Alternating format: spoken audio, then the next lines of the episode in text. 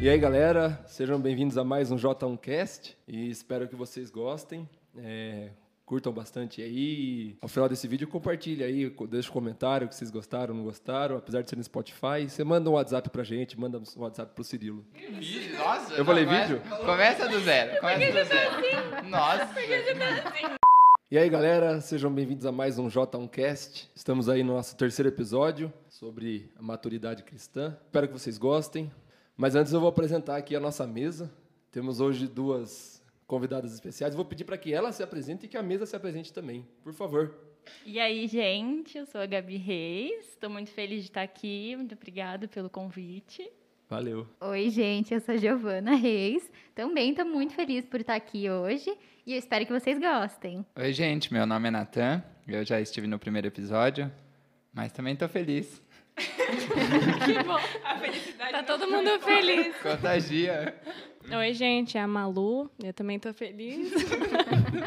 todo mundo muito feliz. É, eu sou o Felipe, estamos aí mais um dia, né? E você? Muito feliz. Tá É, feliz, aí. Eu sou a Nathalie e eu também tô muito.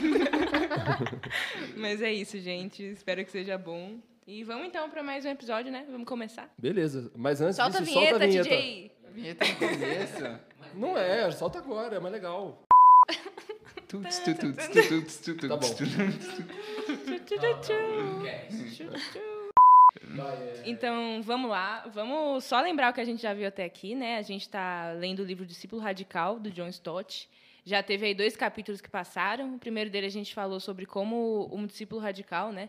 Um discípulo de Jesus, ele tem que ele tem que ser, não se conformar né, com, com o mundo ao redor, mas engajar com o mundo e fazer a diferença no mundo e não se conformar com as coisas que, que acontecem, né? E o segundo episódio foi sobre como o cristão ele deve ser semelhante com Cristo. A gente não pode deixar isso de lado, né? É uma- É uma parte fundamental do cristianismo. E agora a gente vai falar sobre maturidade. Então, Natan, fala aí pra gente. O que, que aconteceu nesse capítulo? Como que ele começa? John Stott começa o capítulo falando que ele conversou com alguns líderes religiosos, né, alguns pastores, e eles têm falado que tem aumentado o número de pessoas na igreja, né? Mas não tem aumentado é, a qualidade. Então, é, as pessoas têm ido até a igreja, procurado a igreja para conhecer mais a Deus, para conhecer mais a Jesus, mas elas não querem se aprofundar, elas não querem ter essa maturidade cristã, né? Então eu vejo isso também como um grande problema das nossas igrejas, que geralmente eles lotam as igrejas, eles colocam milhares de pessoas na igreja, mas não tem esse acompanhamento, não tem esse é, não, não estão dispostas a caminharem com as pessoas, né? E sim apenas números. É como se. É tipo um exemplo, né? Você constrói uma, uma lagoa gigante, enorme em área, só que com 10 centímetros de profundidade. Você pensa que é um negócio gigantesco, com muita, muita água, mas você vai ver, não tem quase nada, né? É muito superficial. Exatamente, né? E eu acho que a igreja está se omitindo também, né? Porque hoje a gente vê muitas pessoas na igreja, mas poucos líderes, né? Seja líderes de ministérios, líderes de, de pessoas, né? Líderes de adolescentes, de jovens, de crianças, de, De PGs. de PGs. Muito bom, Natan. E no livro também, o autor. A cara de orgulhoso dele. Falei bem. que come- começou! yes! É, e aproveitando o que o Natan falou, no livro também deixa claro que o fato das igrejas estarem crescendo, mas não estarem se aprofundando, é a falta de maturidade, né? E no livro cita um texto que está em 1 Coríntios 3, de 1 a 3, que Paulo fala um pouco sobre essa ma- imaturidade das pessoas. Eu vou ler o versículo então. Irmãos, não lhes pude falar como a espirituais, mas como a carnais, como a crianças em Cristo. Dei-lhes leite e não alimento sólido, pois vocês não estavam em condições de recebê-lo. De fato, vocês ainda não estão em condições, porque ainda são carnais. Por quê? Visto que, já, que há inveja e divisão entre vocês, não estão sendo carnais e agindo como mundanos? E continuando no livro, ele também usa um outro texto para falar sobre a falta de maturidade, o significado da maturidade.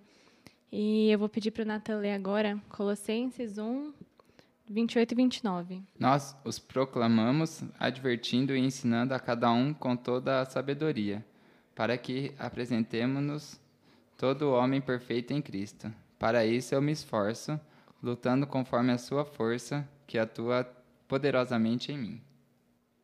Isso nesse versículo, o John Stott coloca que a palavra perfeito, né, quando ele fala homem perfeito, ele está falando a palavra grega teleios. Teleios, chique, né, grego. Que pode ser perfeito, né, a gente traduz como perfeito, mas é usado nesse caso para constatar, com, com, com, Constatar. contrastar, contrastar. o Natan ainda me corrige. Pra Contrastar. é usado para contrastar com a palavra criança. Então, nesse sentido, a gente pode colocar que Paulo aqui está falando que é, a intenção, né, da, ele se afadiga e ele se esforça para que as pessoas não sejam crianças, né, fiquem cristãos maduros. Mas quando a gente fala de maturidade, então, a gente entra num campo enorme, né, porque a gente pode estar falando de muitos tipos de maturidade. E aí, para vocês, o que, vocês pensam quando vocês pensam em maturidade? Jogando aqui na mesa. Então, maturidade é uma pessoa responsável, né, sobre seus atos, suas atitudes. E dentro de maturidade, a gente tem diversos tipos. Tem a física, que é ter um corpo saudável, bem desenvolvido. A intelectual, que é ter uma mente disciplinada e uma cosmovisão coerente. E tem também a maturidade moral, que é aqueles que têm as suas faculdades exercitadas para discernir não somente o bem, mas também o mal. E a emocional, que é ter uma personalidade equilibrada. E temos também a maturidade espiritual. Quem aí. É, justamente, que é, é o que o livro foca, né? O, o autor, ele quer... Esse capítulo é sobre essa maturidade, maturidade espiritual, maturidade cristã.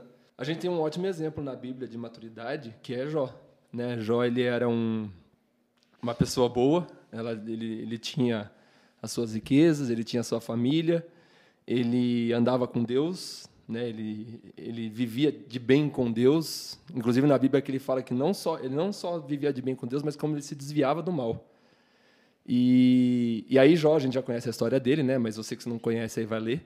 É, ele passa por tudo aquilo de, de os problemas, né? Ele perde a família, ele perde toda a criação dele, todas as riquezas dele. Ele perde o poder que ele tinha, porque na Bíblia também fala que ele mandava e desmandava nas cidades. E e tudo isso que ele passou, ele perdeu a esposa, perdeu o filho, família, tal, perdeu até a saúde. E tudo isso que ele passou é, foi devido a uma abre aspas, né, uma disputa entre Deus e Satanás ali, né? Só que assim, Jó estava lá na Terra passando por tudo isso, e ele não sabia que, era essa disputa, né? E ele estava só tomando bordoada lá. Mas ele se manteve firme, né? Se manteve com Deus, não, nunca não se voltou contra Deus. E depois de passar por tudo isso, ele quando a Bíblia fala né, que depois ele ficou mais rico ainda, mais teve mais prosperidade ainda do que ele tinha antes. E esse é um ótimo exemplo de, de maturidade cristã, né? de maturidade é, de conhecer a Deus. É, eu acho que essa questão da maturidade também é muito legal, né? Porque às vezes a gente se preocupa tanto com as outras tipos de maturidade, eh, seja física, seja intelectual, né, Gabi? É, que você disse. E acaba esquecendo da espiritual, né? Que Jesus é, fala na Bíblia, né? Que o mais importante é a gente cu- cuidar do nosso espírito, é cuidar das, das coisas que vêm do alto, né? Pensar nas coisas que vêm do alto. E não ficar aqui pensando na, é, no terreno, no, é, nas coisas daqui da terra. É como Jó fez, né? Jó perdeu tudo, perdeu poder, perdeu é, bens, e mesmo assim ele continuou pensando em Jesus, pensando em Deus. E é assim que a gente vai conseguir maturidade, né? É, e uma coisa que fala no livro é que Paulo ele usa o termo em Cristo para falar do, dessa maturidade cristã, né, a maturidade espiritual. E eu acho legal que explica no livro que esse em Cristo não é você estar dentro de Cristo, ele dá o exemplo lá do armário com as roupas. Estar em Cristo, ele usa o exemplo da, do ramo e da videira, que a videira, ela dá vida ao ramo, mas ele faz parte da videira. Então, tipo, é uma coisa que está junto, como se fosse uma extensão do corpo de Cristo, e que fora do corpo de Cristo é uma coisa morta. Então, eu achei muito legal essa referência para mostrar que, então, a maturidade espiritual seria, no caso, estar unido a Cristo, né? A gente falou então sobre isso, sobre como, como então ser espiritualmente maduro é se relacionar com Cristo, né? E o- a questão que fica aqui agora é como a gente faz, né, para ser maduro, porque a gente fala tipo assim, ah, que legal, a gente tem que. Porque são coisas mais básicas, né? Tipo, ah, pra gente ser maduro fisicamente, tem que ter um corpo saudável, então vou lá me exercitar, né? Pra ser maduro intelectualmente, tem que estudar, vou lá estudar. Mas como a gente faz para ser maduro espiritualmente? Qual, quais são os passos, né? E aí a gente encontra também alguns problemas, porque a gente já colocou aqui que para ser maduro espiritualmente tem que se relacionar com Cristo, mas hoje em dia a gente vê que as coisas não são tão simples assim, né? Por que não? Por que não é tão simples assim? Inclusive, no livro, ele fala também que hoje em dia existem muitos tipos de Cristos, entre aspas, que são oferecidos nas religiões comerciais do mundo. E muitos desses Cristos são Cristos distorcidos, é, são caricaturas do Jesus autêntico. Por exemplo, ele dá alguns exemplos e fala sobre o Jesus capitalista, que compete com o Jesus socialista. Ele fala também sobre o Jesus Godspell, com o Jesus palhaço, e Jesus Cristo superstar. E existem muitos outros tipos de Jesus também. Só que todas essas versões são muito distorcidas e nenhum deles se parece com o Cristo de verdade. Então, para na verdade a gente conseguir atingir essa maturidade verdadeiramente cristã, a gente precisa, acima de tudo, é, ter uma visão mais renovada e verdadeira de quem realmente é Jesus Cristo. Exatamente, até porque você não tem como é, seguir alguém, você não tem como ser discípulo de alguém sem você conhecer de fato quem que você está sendo discípulo, né? De quem que você está, quem que você está seguindo. Você não tem como seguir uma pessoa. É, já deu o ponto, né? deu para entender. Já tá, tá, ficando um pouco repetitivo. Não, mas isso é, é, muito interessante, né? Porque nos dias atuais, como a Gi falou, né? É, existem vários Jesus, entre aspas, né? Então, cada um cria um Jesus da sua, da sua maneira, assim, né? Então, existe o Jesus da guerra, que é aquele Jesus que vai batalhar. Existe o Jesus do amor, que tudo é amor, tudo pode. Então, e a gente só adquire essa maturidade cristã é, conhecendo o verdadeiro Jesus, né? Que é o que está nas Escrituras. É, inclusive, eu acho que o que contribui para o que falou no início do livro de terem muitas igrejas e muitas pessoas adorando a Cristo, mas ser uma coisa sem profundidade, é justamente o fato de as igrejas, os líderes principalmente, que têm essa responsabilidade, é, criar variações de Cristo de acordo com a vontade delas, de acordo com a visão delas, porque isso afeta diretamente a fé das pessoas que estão indo na, nas igrejas, frequentando. Então, o que contribui muito para estar tá sem profundidade a fé das pessoas é a responsabilidade dos líderes. É total, Malu. Mas com isso também a gente tem uma solução, né? Porque a gente, nesse cenário que a gente vê que tem muitos Jesuses para a gente olhar, né? E quando a gente fala assim, vou seguir Jesus, a gente vê um monte de caminho, a gente tem que falar, opa, tem que ter um caminho que é o caminho certo, né? E aí eu queria até pedir para alguém abrir. Gabi, abre para mim no, em Colossenses 1, do 1, do 15 ao 20. Ele é a imagem do Deus invisível, o primogênito sobre toda a criação, pois nele foram criadas todas as coisas no céu e na terra, as visíveis e as invisíveis, sejam tronos, sejam soberanias, poderes ou autoridades. Todas as coisas foram criadas por ele e para ele. Ele é antes de todas as coisas e nele tudo subsiste. Ele é a cabeça do corpo, que é a igreja, é o princípio e o primogênito dentre os mortos, para que em tudo tenha a supremacia, pois foi do agrado de Deus que nele habitasse toda a plenitude, e por meio dele reconciliasse consigo todas as coisas, tanto as que estão na terra quanto as que estão nos céus, estabelecendo a paz pelo seu sangue derramado na cruz. É justamente por isso que a gente tem que conhecer o Jesus verdadeiro, né? Esse Jesus que ela, que ela acabou de ler agora.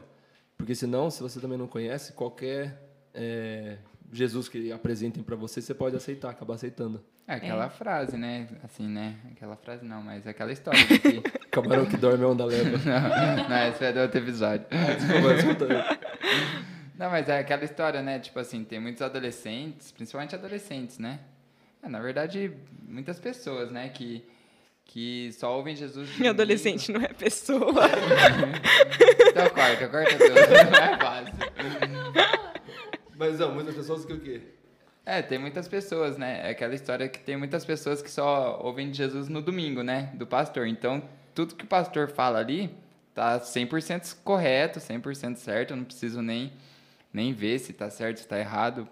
E qualquer coisa aceitam, né? Então, tem muita gente que, que ainda vive assim, né? Qualquer coisa que fala mais bonito, né? Alguém que fala com uma, Exatamente. uma Mexe com articulação. as emoções. É, a pessoa já sai acreditando, né? Mas aí a gente chega na Bíblia e vê esse, esse texto de Colossenses e a gente vê que esse Jesus que a gente adora, esse Jesus que está na Bíblia, ele não é o Jesus palhaço, o Jesus popstar, o Jesus sei o quê. Ele é o, o Jesus real, assim. Ele é o Senhor de tudo. Coloca que ele é o Senhor da criação, ele é o Senhor da igreja. É por ele, por ele todas as coisas. Então, assim, esse Jesus, ele não, não tem lero-lero, não. Ele é o Jesus autêntico, né? E isso a gente encontra na Bíblia. Por isso é importante que a gente vá para a Bíblia buscar isso, né? E não só escute de outras pessoas. Enfim, é importante que a gente chegue na Bíblia e fale quem é esse Jesus que eu estou seguindo, né? E até tem uma parte do livro que o John Stott coloca uma frase que o cristão pigmeu é aquele que segue o Jesus pigmeu, né? Então se ele não conhece Jesus, se ele acha que Jesus é um, um palhacinho, um superstar, ele não vai ser um cristão maduro, ele vai ser um, um cristão palhacinho também, ele vai ser o que ele segue, né? Então, isso é muito importante, a gente conhecer o verdadeiro Jesus mesmo. É, muito bem colocado, Nathalie. É, esse, a gente até corre o risco, né, de pegar uma vertente de Jesus, ou seja, ah, Jesus é amor, e, e Jesus é, ser só amor, né? Ele não ser justo, ele não ser é, outras coisas, né? Então, ah, eu quero que Jesus seja um Jesus que a gente mode Jesus do jeito que a gente quer, né? Sim, e hoje em dia a gente vê uma infinidade de igrejas, de vertentes de igreja que cada uma prega um Deus diferente, às vezes pegam partes da Bíblia para justificar um estilo que Deus é, por exemplo, de Deus ser só amor e, e perdoar tudo e tá tudo bem o que você fizer, porque ele vai sempre perdoar. É, outros que são muito legalistas, de ah, você tem que seguir todas as regras exatamente do jeito que está na Bíblia, senão você não vai para o céu. Ou igrejas que você tem que fazer coisas para receber coisas de Deus em troca. Eu já ouvi amigos, pessoas que eu conheço, que falavam: ah, não, porque Deus ele é muito. gosta de punir as pessoas, ou ele é muito justo no sentido de não levar o sentimento em consideração, às vezes, das pessoas, as características. E quando a gente lê a Bíblia por inteiro, a gente vê exatamente Deus no seu completo. E a gente, por isso que a gente tem que buscar na Bíblia, né? No livro até fala, né, que a ignorância das escrituras é a ignorância de Cristo. A gente não conhece a Cristo, a gente não conhece as escrituras. Então, óbvio que é muito bom você participar de uma comunidade, você ouvir estudos que o pastor passa, líderes, tal, para você entender melhor, mas você não pode usar o que certos líderes falam como a verdade absoluta do que Deus é. A gente tem que ver Deus como Paulo citou, né, naquele versículo que foi lido aqui. É, isso é um grande problema da, da igreja hoje, né? Que muitos, muitas pessoas que estão na igreja, é, muitas delas estão indo na igreja com, por medo do inferno, né? Elas vão para fugir do inferno e não para passar a eternidade com Deus, pensando na eternidade com Deus, simplesmente para é, fazer essa troca, né? Eu vou na igreja, eu vou, sei lá, dar meu dízimo, vou fazer minhas, minhas orações e o Senhor me livra do inferno, né? Abrindo um parênteses no que o Nathan falou, isso aí é muito, voltando para o começo, é aquele crescimento sem profundidade, né? Que as pessoas estão indo na igreja, o número é, de pessoas frequentando a igreja cada vez vai aumentando, só que as pessoas realmente não te, estão tendo fé em Deus, entendeu? Então as pessoas só estão indo só por ir, por estar ali, mas o que realmente importa, que é a fé, o amor por Deus, não existe ali, entendeu? Então, para finalizar, tem mais uma pergunta, a terceira pergunta, que diz o seguinte: para quem é esse chamado maturidade é direcionado? Então, nesse aí, tem, tem um, um BOzinho aqui nesse texto que Paulo tinha lá na época, que na época que o texto foi escrito, né, esse de Colossenses que a gente leu, de Paulo falando sobre sermos maduros, né, tinha meio que uma divisão, uma divisão nada a ver, que que tinha gente falando que tinha dois tipos de cristão. O cristão que era o rebanho comum, tipo assim, que era unido pela fé, a galera mais tipo mais simples, tal, não sei o quê. E tinha o, os cristãos elite, né, que, que a galera que tinha acesso ao conhecimento, tal. Então a galera estava achando que esse que esse chamado de maturidade era só para algum desses dessas desses grupos, né? Mas aí Paulo chega tipo assim, não, gente, vocês estão loucos. Esse chamado de maturidade é para todo mundo, para todos os cristãos. E aí a gente entra num, numa, numa situação que é a seguinte, que John Stott coloca, que a gente pode estar, às vezes, na posição de Paulo, né, de, de ser a pessoa que, que vai caminhar com alguém rumo à maturidade, e a gente pode ser a pessoa com quem Paulo está falando para ser maduro. Né? E aí que entra a questão que a Malu já tinha dito, da liderança, né? Então, o que vocês acham que é o papel da liderança quando a gente fala nessa, nessa questão de maturidade? Jogando aqui essa pergunta para vocês. Do nada, hein, galera aqui ficou tensa. Fala aí, gente. A, a, liderança, o que vocês acham que a liderança deve fazer? É, eu acredito que o papel da liderança é mais orientado que é, mandar o que cada um tem que fazer. Eu acho que todo cristão é chamado à maturidade no sentido de ter autonomia para fazer o que foi chamado a fazer, né? Que é buscar discípulos para Cristo. E acho que isso todo mundo deveria fazer.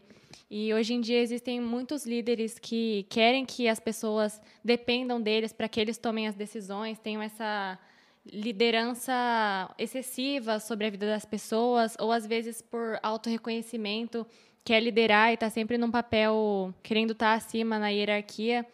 E isso dificulta a maturidade das pessoas. Eu é, Malu, e seguindo nesse ponto também, é, sobre o que você falou, é aquele negócio que Paulo Freire fala, né, como o Cirilo disse para a gente aqui também, já falou algumas vezes, é, a gente, a, os líderes eles têm que educar no sentido de emancipação, né, de você ser livre depois, de você ter uma caminhada com Cristo e depois de tanto tempo caminhando com Cristo, você já ter é, possibilidade de tomar suas próprias decisões.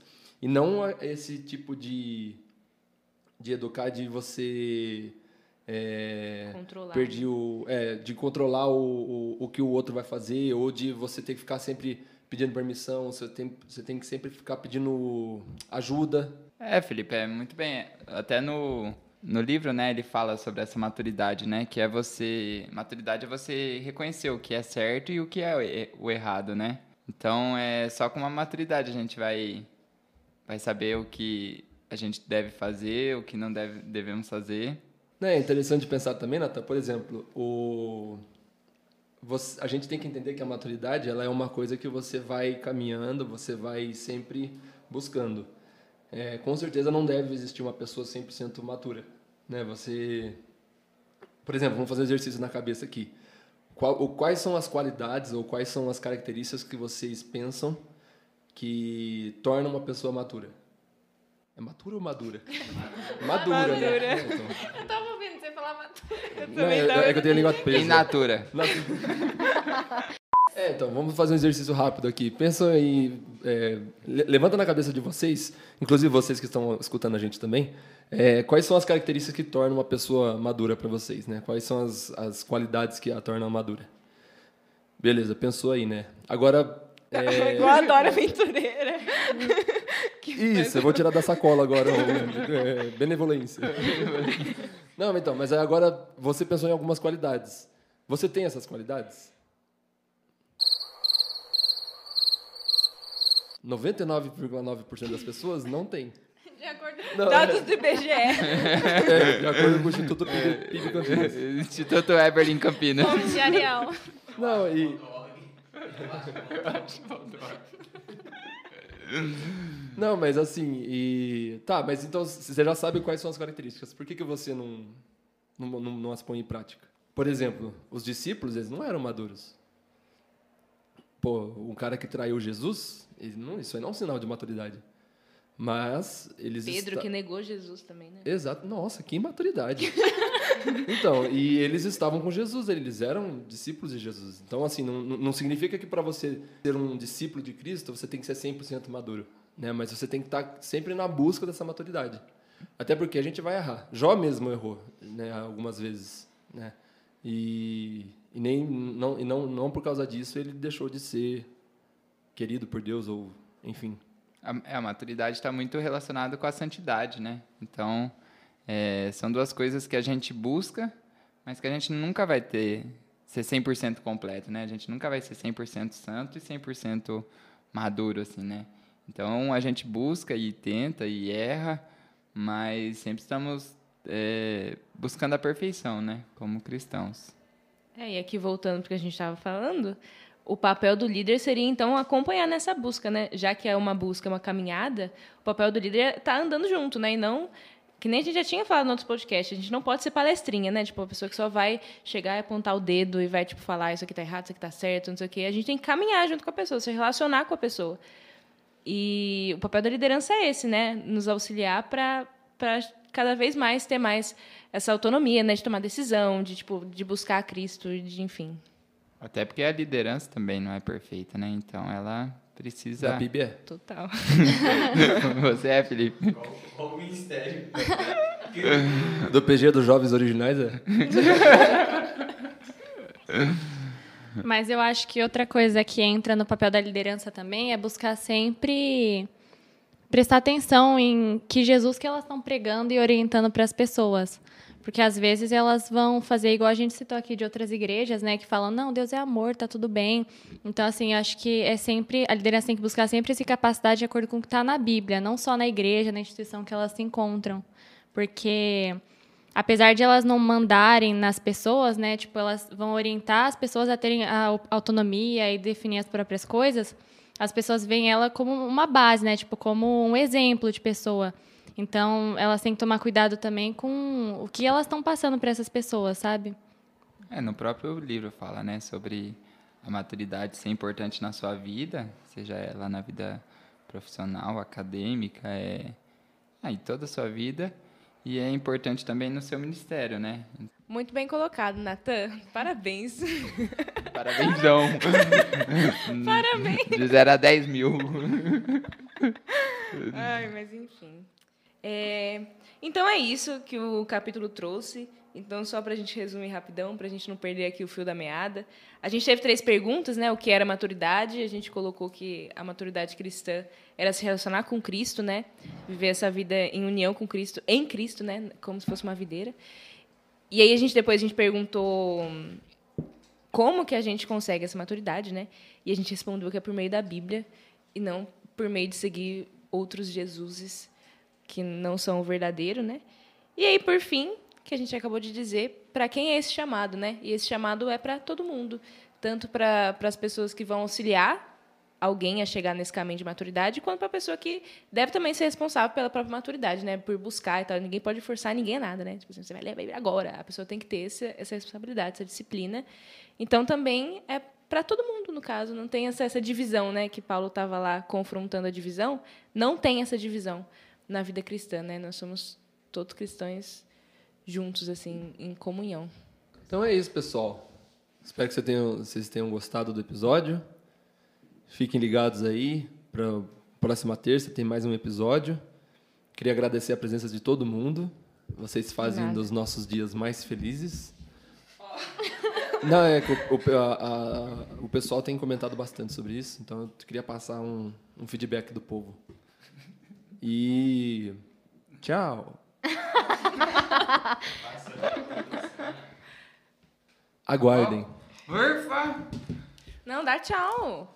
Todo mundo. Tchau, obrigado. Tchau. Tchau, gente. Tchau, gente. Abraço, gente. Abraço a todo mundo que ouviu. Mandar um abraço. Inclusive aqui o Natan e o Felipe voltaram, porque Inclusive, o Deus povo é amor. pediu, o povo pediu. O povo Essa pediu. semana eu cheguei a receber cerca de 10 mil mensagens no, no Instagram dos jovens, pedindo a volta dessa dupla. Então o povo pediu, a gente trouxe, né? Felipe Natan. Mas semana que vem não tô aí, não. É, semana Tá que vem. Semana que vem é folga.